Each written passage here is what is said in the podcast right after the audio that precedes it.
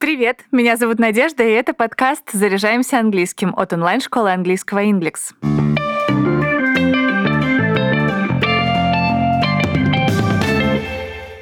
О том, как поблагодарить на английском, я рассказывала в предыдущем выпуске подкаста. В этом же расскажу, как ответить на слова благодарности.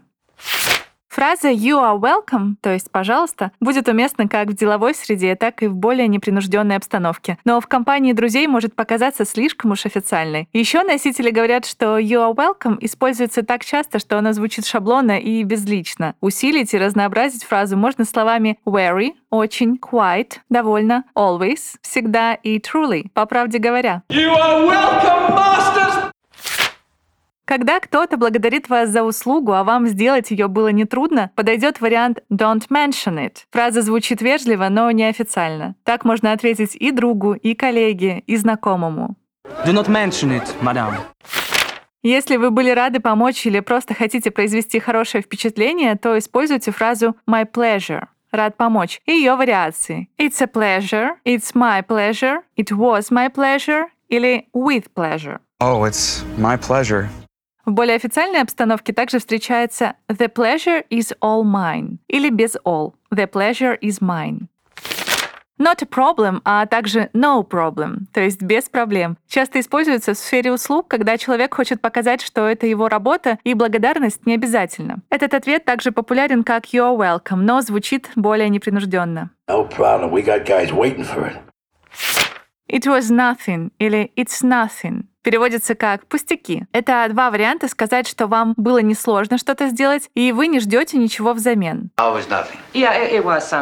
Похожая фраза «think nothing of it» подразумевает, что вы, не задумываясь, придете на помощь и в другой раз. Not at all. Не стоит благодарности. Это вежливый ответ на благодарность. Он встречается в разговорном британском английском. В американском же он чаще используется в значении «я не против» или «конечно». Not at all. Sure, не за что. Если вы оказали небольшую услугу и не хотите заострять на этом внимание, то как раз подойдут sure или sure thing. Так обычно говорят американцы как в деловой, так и в дружеской обстановке. Congratulations, I'm sure, sir. Thank you. Говоря anytime, то есть обращайся или всегда рад, вы показываете близкому другу, члену семьи или хорошему знакомому, что они всегда могут на вас рассчитывать. Но если вы не хотите, чтобы человек постоянно обращался к вам с просьбами, то лучше подобрать другой ответ. Thank you, Mahoney. Anytime, sir.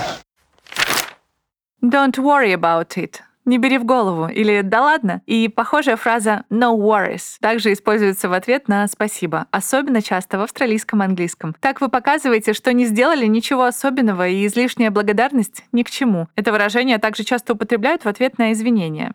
Don't you worry about that. Anything for you, что угодно для тебя. Так уместно отвечать лишь близким людям, ради которых вы готовы сделать, если не все, то многое. Во всех остальных ситуациях эта фраза будет звучать странно, излишне эмоционально или даже саркастично. And I would do anything for you. I know you'd do the same for me. Я знаю, что ты бы поступил так же. Хороший способ ответить на спасибо от родных и близких, поскольку таким образом вы показываете, что уверены в своих отношениях и знаете, что можете положиться друг на друга в любой ситуации. You do the same for me, admit it. Happy to help, рад помочь – это универсальный ответ для работы и жизни. В деловой обстановке happy to help предполагает, что вы готовы к новым задачам и всегда рады выручить коллегу. В кругу друзей, родных этот ответ тоже уместен, так как показывает, что вам только в радость помочь или сделать что-то приятное. Arthur, we're happy to help in any way we can. Вариаций у фразы довольно много. Например, I'm happy to help или I was happy to help или happy I could be of help, happy to oblige или I'm happy to be of service. Если кто-то вам ранее помог, и вы были рады отплатить за оказанную услугу, подойдет фраза «It was the least I can do». Это меньшее, что я мог сделать. Еще так можно сказать человеку, ради которого вы готовы сделать все, что в ваших силах. It was the least I could do for a friend.